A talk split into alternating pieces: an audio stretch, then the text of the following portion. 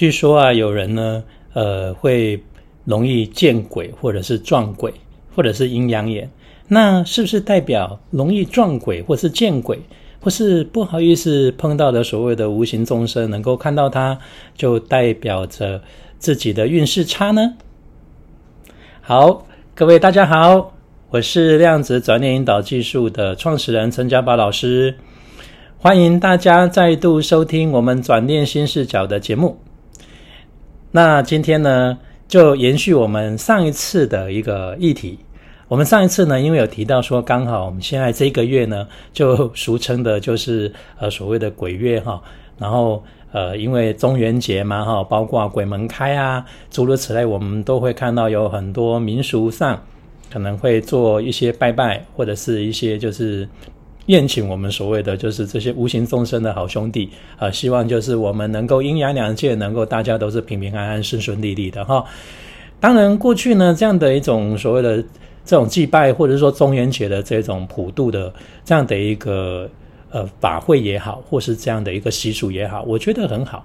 因为代表着说我们彼此是一种互相尊重，而且并没有所谓的歧视。然后用一种感恩的心态，或者说用一种同理心呐，好感同身受的这种状态，好来表现说我们对于天地跟包括自然，我们是我们是共生是一体的。好，我觉得只是说透过了。呃，一些民俗的一些节庆的文化，或者是一些礼仪啊、仪轨，来表现出这样的一种呃心态，我觉得是很好。但是如果说把它交往过正成说是一种好像是讨好啊，或者是某一种呃利诱啊，好想说透过这种所谓的祭祀啊，或者中原普渡啊，哈，然后希望呢收买了这些无情众生呢，能够就是特别对你有所眷顾，那这个都是一种企图跟居心不良的啦。那这种企图跟居心不良。我们不能说那个叫迷信，那是个人他自己心态上偏执的不代表说所所谓我们讲的说这种祭拜的这种方式啦哈，或者说这样的一个仪式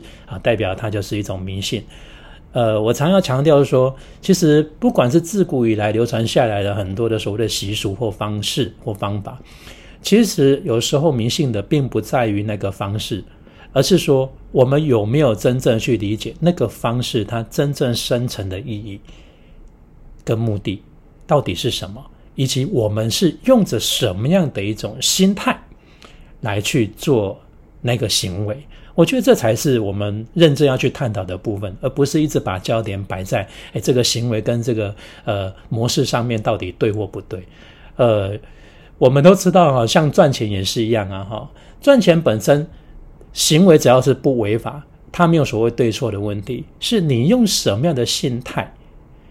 去执行这个赚钱的行为，我觉得这个才是呃我们要去探讨的。好像有些人他会用一些就是非常浮夸的话术。虽然他一样是用一个合法的方式当中交易，可是呢，会让消费者得到这个产品之后呢，事后会觉得就好像对方有一点就是吹嘘了，或者把这个东西当中它的一些功效或者状况好像有一点太过于就是吹牛了。好，然后造成就是那种期待上的落差。好，虽然某个层面它这个东西并也不是假的，也不是说它没有效果，但是人嘛，总是不希望说被人家用那种呃欺欺瞒的方式，哈，好像怕我不同意，然后特别用某一种就是过于夸张浮夸，或者是某一种所谓的利诱的方式当中，迫使对方掉入了某一种谈话的陷阱而答应。其实。没有错，在以现实的一种交易跟法律跟交呃交易的过程当中，他贩售者并没有违法，可是问题是我们觉得这个人呢很没有道德，所以呢，我才会说，其实重要的不是只是把焦点摆在这个交易的过程或者这一个方式的过程当中到底合不合法，对不对，而是说他是用什么心态，那个心态如果对了，他就会采取一个正确的方法。跟正当的一个方式来达成这样的一种呃交流，好，一样的道理哈。所以哦哈，呃，中原普渡啦，或者说中元节啦，这些所谓的传统习俗，其实我觉得我会建议各位朋友应该用这样的态度当中去看待它的。好，那接下来我们就是要提到，就是说，当然呢，刚好在这样的一个季节里面，当然就是人们呢都会对这种所谓的神秘现象啊，或者是灵异现象，当然就会比较好奇啦。包括啊，就是会比较呃关注，那当然，从以前到现在，像我过去呢，还没有真正去了解有一些完整的一些所谓的意识的状态跟所谓的意识的实相。这个之前，我也是常会听到，呃，会有这样的一种传说，或者说其他有一些亲友或者是长辈，他会提到嘛，哈，就是说，哎呀，可能就是会。撞鬼的话，晚上撞鬼，或者说你可能到一些环境比较呃磁场比较不好的地方，就代表呃你的运势比较差，所以你会遇到。我觉得说，其实这种所谓的见鬼，是不是代表就是运势差？它不能够用一个所谓的我们讲的模板式的。所谓的模板就是好像是一个套板，一个公式规则当中去定义这样的现象。我觉得如果用这样的定义现象，你就会发现有很多的矛盾。所以这样的矛盾就会在于你没有办法自圆其说的这个基础当中，就会反而让其他在听到这样的一种理论的人，他就会觉得主张这样的说法见鬼就是代表运势差的说法，就会觉得那叫做迷信。所以也许可能本来。要表达的是一个更客观或者更宏观的一种，呃，宇呃，在宇宙中或者生活里面不同维度的一种存在。可是因为自己在表达的人，他因为对这样的整个的逻辑没有一个非常完整的认识，变成他是一个模板或者是刻板式的一个主张，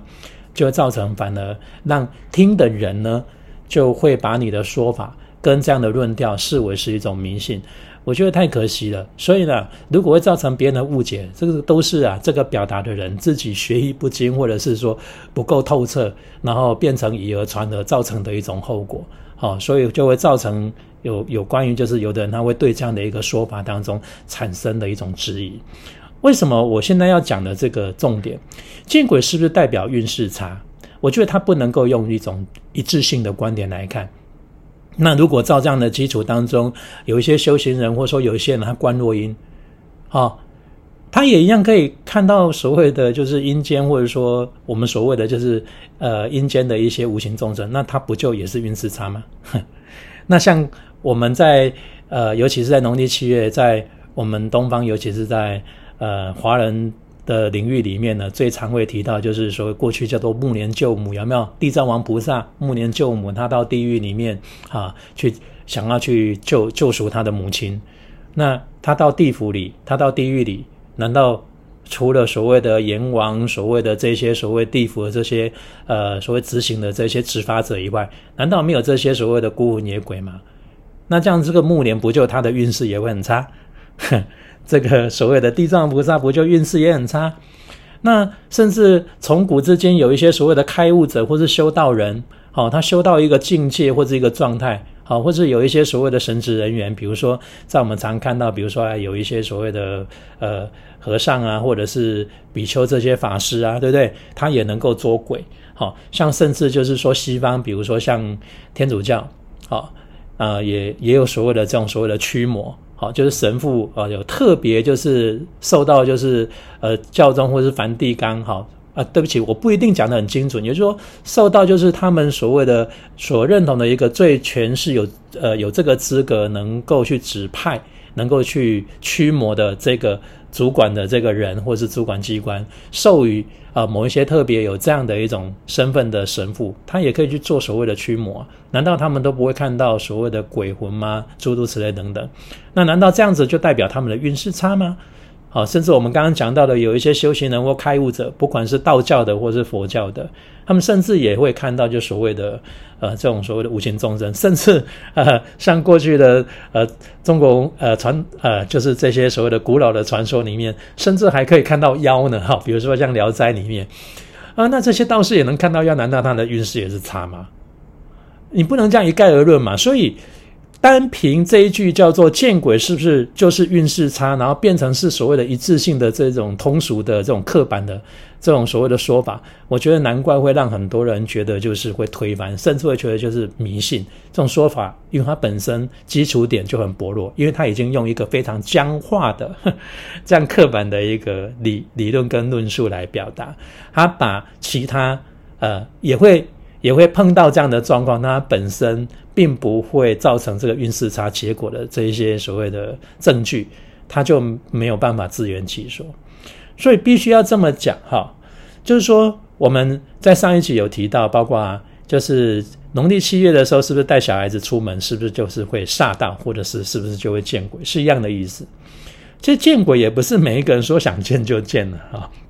我说碰得到就能够碰到。好，当然如果说以无感的这个肉眼的这个部分当中啊，确实因为它有它能够接受的频率范围的这个限制，例如像我们的耳朵，对它能够听到的这个所谓的频率呢，就在。大约二十到两万赫兹之间呢，哈，比如说像儿童，他就能够听到呃大概三万到四万赫兹的声音，哈，诸如此类等等。当然，随着年龄的增长，他可能能够听的这个范围，哈，还会有一些差异。但是总体而言，大概就是二十到两万之间。那低于这一个声音的频率的这个音波频率，我们就听不到，但并不代表它没有在震动。没有在空气当中在产生所谓的震波啊，只是说人类的耳朵它的这个器官已经没有办法去感知了，好，就是没有反应了，或者是超出了这个耳朵能够听到的这个声音频率的震动，呃，这个耳朵也会变成没办法。听到声音，例如像超音波，所谓的超音波就是超过了我们刚刚讲的哈，就已经超过了大概可能是两万赫兹以上了。好，所以呢，像海豚啊、蝙蝠啊这一类的，它们就可能可以听到人类听不到的这个音频。好，但是对人类来讲可能没感觉，但是它们却能够听得到声音。一样的道理，在人们的视也是一样。不要忘记了哈，我们肉眼呢要能够看到影像，它是必须要有光的辅助，光源的辅助。我们是透过光源，因为照射在物体所反射的，呃，进到我们眼睛里面，才能够让我们。大脑感觉到，就是能够解读出说，到底那个频率当中反射的物体是什么样的样子哈。所以各种颜色呢，跟各种所谓的物体的形状轮廓，都是因为透过光的一个折射当中，呃，透过我们的肉眼能够捕捉，然后感知。当然，肉眼它除了透过光以外，它能够感知的这个光的这个频率。好，跟闪屏的这个频率也是有它的一个所谓的物理范围哈，在一个范围之内，超过这个范围或是低于这个范围，我们人类可能他的眼睛都无法去识别所谓的影像哈。例如，比如说一般来讲，就是那个所谓的频闪频率的话。大部分的人的感知是可以每一秒五十次到六十次的，也就是五十赫兹到六十赫兹左右这个部分哈。所以呃，当然我在这边就不为各位就是做这种所谓的呃科普或者说简单的这个介绍，各位如果有兴趣可以上网去查。好，所以有很多的现在的包括我们在看的高画质的这些所谓的。液晶荧幕啦，或者说所谓的 LED 啦，甚至就是说到了说所谓的这个什么四 K 啊，诸如此类，好，包括这个动态的这个频率里面哈，就有一些如果专门在拍影片的，或者说专门就是对这个有研究，就会很在乎，呃，这所谓的就是它一秒当中它这个呃格数呢，跟这个速度呢，它是几帧或者是多少的哈，包括玩游戏也是一样，因为这代表就是它的流畅度跟我们肉眼能够识别的这个范围。好，那我们简单刚刚就是提到的这个部分，也就是说，无论是听觉也好，无论所谓的视觉也好，都有所谓的就是频率的范围在内。那一样的道理啊，哈，那像这个所谓的鬼魂啊、无形众生啊，但他们的一些频率当中，一定不是我们原本在这一个所谓肉眼跟包括耳朵能够在接收的某一种频率的这个存在。的状况当中去震动，就像我们听不到超音波，你也听不到所谓现在在这个空中当中各个在那边呃穿梭的这所谓的电台啦，或者现在各位在收听 p o c k e t 当中必须透过网络的这个讯号的传递呀，哈 WiFi 啊，或者是类似像基地台这一些讯号的传递，你完全是没有办法去听到的。好，但是你没有办法去否认说。他们没有存在在我们现在身边的空间里。好，如果它没有存在在我们身边的空间里，那你手机打开，你就算要截取那个讯号或者要收那个讯号，基本上来讲应该是没有无讯号吧？应该是收不到讯号，一样的道理。好，所以啊，它都是超出我们肉眼跟我们所谓的耳朵的一个频率范围。但为什么有些人他能够看到？其实呢，简单来讲哦，他所谓的看，并不是真的在他眼前有一个实体，或者说有一个真正的物物体，然后透过光的折射的这种方式当中，他让他的肉眼能够显现。简单来讲呢，他是透过因为他的意识的状态刚好跟那样的一个无形众生的频率刚好就是对接到，也就是同频了，能够感知跟呃相互的这个连接。那在这个相互连接当中呢，因为我说过了哈，我们在上一上一次呃的那一集里面，就是说孩子会不会在农历七月就是出去的话，会不会见鬼的那一集，我们有提到，也就是说。当我们的意识频率对接到了之后，因为我们会习惯，就是要让我们自己能够确认说，我有收到这个频率，所以我们会关心，还是会用我们肉体的方式当中来通知我们自己。那要用我们肉体的方式来通知我们自己呢？啊，最容易的方式当中，就是会营造出某一种所谓的视觉的感觉，并不是这个所谓的形体真的就站在你眼前，透过光的折射让你看到，而是因为那个频率让你。习惯用一种视觉的方式当中来通知你自己的大脑，觉得说，哎，有一个这样的形体，或是有这样的一个能量或频率场在你的眼前。无论是你听到了所谓的有一些声音也好，或者说你看到了某一些所谓的影像也好，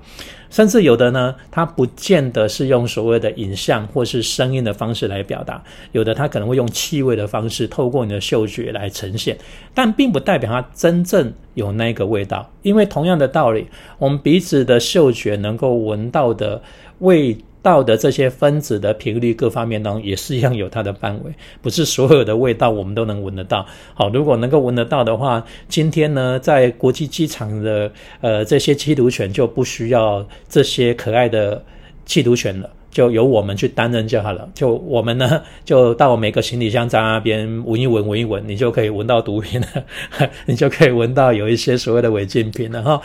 所以一样的道理哈，所以这个我们基本上的这个。物理现象的物质规则，我们必须要懂，包括心灵法则，我们也要懂。你这样子整个串联起来，你才知道说，哎，怎么一回事？所以就因为在这样的一个基础，所以才会造成说，有很多人就会觉得他是不是看到幻觉？其实从某个层面来讲，你如果说真的要用所谓的物质透过光的折射，你才能够看到影像的这个基础来做解释的话。确实是幻觉啊，因为它并不是一个实体。但是如果你用频率的这个基础当中来看，它就不是幻觉，它只是在接收完那个频率，你收到那样的讯息，透过你习惯展现，让你用视觉的方式反馈给你，回馈给你，通知你，让你知道你跟它已经连接上了，已经连线上了。只是这样子的一个区别。如果用这样的一个基础来讲，那就不能叫做是幻觉。好，所以看你是要用什么样的范围去解释这个现象，呃，都都都通了。因为你如果坚持一定要用眼睛能够接收到的频率才视为是真实，那确实是幻觉呀。可是并不代表它不存在，就像说。我们刚刚提到，就是这些电波啦，哈，或者说这些我们讲的说这些讯号波啦，或者说这些广播电台里面这些讯号电波，当如果说真的你的意识状态能够去接收到里面的某一个频道里面的谈话的内容，你说那个叫幻听吗？啊，确实，电台刚好就在播着那个内容啊，只是你不需要透过所谓的电子元件当中去实现它，你可能透过你的某种感知，透过你的肉体来反馈给你去实现到那个结果。那以整个空间来讲，确实有那样的讯号跟内容，好，但是你如果要执着说你的听觉的这个器官没有办法接收到那个高频来讲，那当然你可以把它视为是幻觉，它幻听。可是，在真实的一个情况当中，它确实不是一个幻听，是确实有这样的讯号。好，我用这样的一个概念当中来解释，可能各位就比较容易理解了。所以同理可证哦，说有一些人他会见鬼。啊，也是一样的这种情况，甚至就是他会看到无形众生。当然，同样跟我们上一集一样，哈，呃，有很多不同的心灵状况跟意识状况，跟他的你要讲是他的修为也好，或者说他的灵性程度，或者说他的意识层面的这种程度的阶段不同，也会造成说同样接触到见鬼或者是看到无形众生，但是他们之后的结果跟反应不一定是相同的。好像我刚刚提到的，有一些可能就是有关于前世因缘的部分，有一些可能与生俱来，好，他就可能有这种通灵的这种状况，那所以他的意识状态当中容易去对接到这一些无形的存在。好，那并不能够把它一次化，叫做叫做运势好或者运势差。好，这是不同的状况。OK，所以呢，我只是要跟各位讲，就是说，如果当你自己真的有这样的一种经验，那你就要去觉察自己，就是什么样的情况当中，为什么你会感知到了？好，那或许可能跟你某一种当下的情绪跟反应有关系。好。基本上来讲，会有这样的说法，是因为一般人们在一个情绪比较低落的时候，意识状态比较薄弱，甚至心灵状态比较差的时候，比较容易跟类似像这一类的频率，好能够对接到，是因为有一些。会游荡在我们现在三度空间的这些无形的存在，基本上来讲，通常也是他的意识层面有某一些执着，比如说过去受到重大的痛苦、创伤跟怨恨各方面，所以让他们无法进入到更高的维度，或是更宽广的一个宇宙空间维度。所以，如果用我们白话的物理的。呃，这个角度来讲，或者说我们习惯用这种物质的角度来讲的话，就是他没有办法回到所谓的呃天堂啊，或者是西方极乐世界啊，诸如此类，没有办法感知到那个维度，所以就找不到路，就回不去。那他就习惯在他原本在生前呢习惯的这三维空间的世界里面，就在这边在游荡。那你想想看，他本身的意识就是受限的，好，而且都是在这样的一种情绪是比较差的一个基础当中。那刚好你。人生碰到一个比较重大的这种所谓的痛苦跟打击，你的频率各方面很容易跟他就是所谓的同病相怜，那很容易就是会对接到。那再透过我刚刚讲的这个规则跟逻辑，然后会让你就是可能会感觉说视觉上看到了，或者呃耳朵听到，那当然就会形成了某一种所谓的牵引作用，哈，就共振作用。所以呢，就会让你就产生那一种磁场跟频率更加的差。所以你要讲说，如果是在这样的一个基础，就代表着运势差。那如果以这样来讲，是。是说得通的哈，但是并不是每一个见鬼的情况当中都是这样。好，那有一些他会觉得说，为什么老师就常常会感知到这些无形众生呢？然后包括就常常会纠缠他。其实除了我刚刚讲的那个情况当中，也跟这个当事人的意识状态当中也是有关的啦哈。包括就是说，可能呢，他呢就是嗯某一种就所谓的。心念跟信念、潜意识的某一种状态，然后可以跟他们就达到一种交流。那达到交流当中的时候呢，当当然他们就会一天到晚都会就是来找你，或是来纠缠你。嗯，我用一个很简单的比喻，各位就可以知道说，这个是一个好像是呃，就是理所当然或者说人之常情一种现象。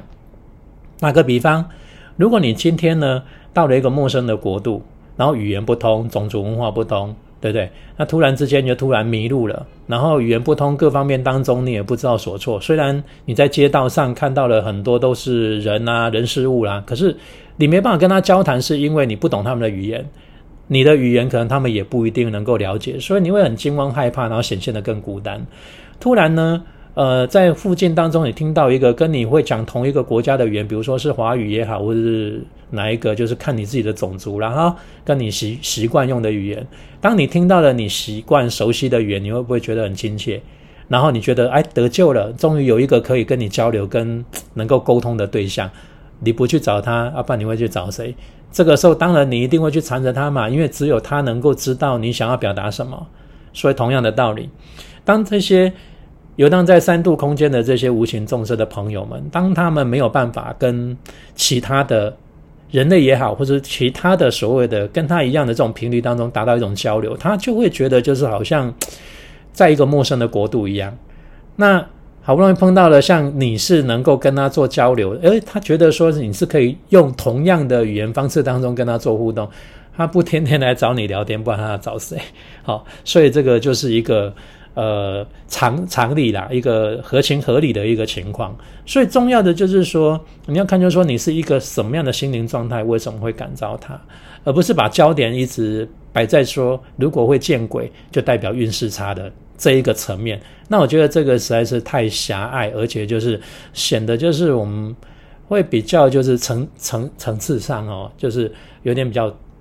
比较就是粗浅、比较肤浅的这种状况。好，所以我觉得应该要用更宏观、更全面的角度来看待这个问题。所有的实相是在帮助我们了解之后，能够让我们心安。如果呢，任何一个告诉你的一个答案当中，如果它是一个局断章取义或者是局部的，它非但不是帮助到你解惑，是增加你另外一种压力跟负担，甚至就是又延伸了另外一个问题。那代表他所给你的并不是一个呃真正对你有帮助有效的答案，好，那都是断章取义的，所以只是造成我们内心的压力跟痛苦了。好，所以啊，切记哈，我们在有时候在找寻答案的过程当中，不要那种所谓的一知半解，你要把它所有潜在的关联性跟脉络都懂了。重点了解这一切当中，不是去排斥那个现象，而是对那个现象当中不再用一种呃所谓的困惑、疑惑或者是恐惧的心态来看待，你心就安了。我们对于就是不明白的事情，总是会有一种排斥跟恐惧，但对一个已经完全了解的事情来讲，我们自然就会心安。心安理得，就是我们人生当中最大的幸福了。OK。好，那我们这一集呢，就跟各位聊到这里喽。那记得我们呃下一次呢，还是一样，就是准时呃关注转念新视角这个频道跟节目。那我们下一次在节目中见喽，祝各位一切顺利平安，拜拜。